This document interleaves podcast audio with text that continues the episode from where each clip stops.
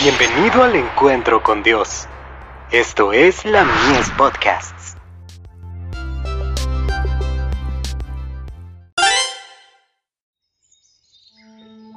La maravillosa gracia de Dios.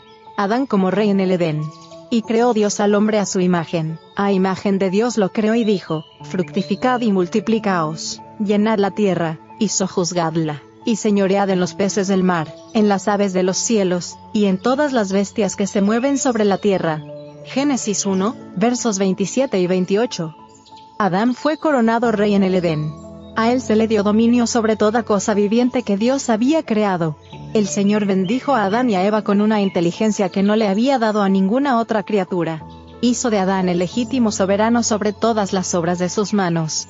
Comentario bíblico adventista. Tomo 1 página 1082.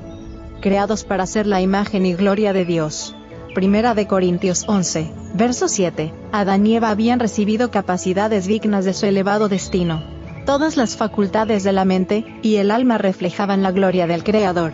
Adán y Eva, dotados de dones mentales y espirituales superiores, fueron creados en una condición un poco inferior a los ángeles. Hebreos 2, verso 7. La educación. Página 17. Nuestros primeros padres, a pesar de que fueron creados inocentes y santos, no fueron colocados fuera del alcance del pecado. Dios los hizo entes morales libres, capaces de apreciar y comprender la sabiduría y benevolencia de su carácter y la justicia de sus exigencias, y les dejó plena libertad para prestarle o negarle obediencia.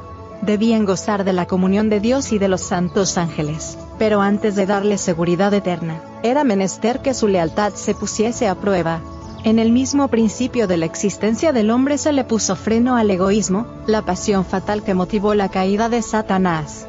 El árbol del conocimiento, que estaba cerca del árbol de la vida, en el centro del huerto, había de probar la obediencia, la fe y el amor de nuestros primeros padres. Dios puso al hombre bajo una ley, como condición indispensable para su propia existencia. Era súbdito del gobierno divino, y no puede existir gobierno sin ley.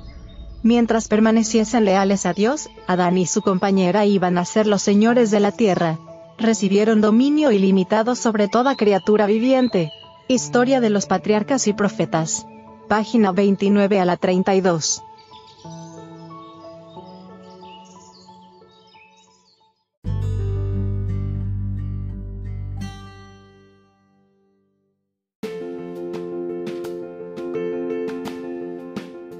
Visítanos en www.ministeriolamies.org para más contenido.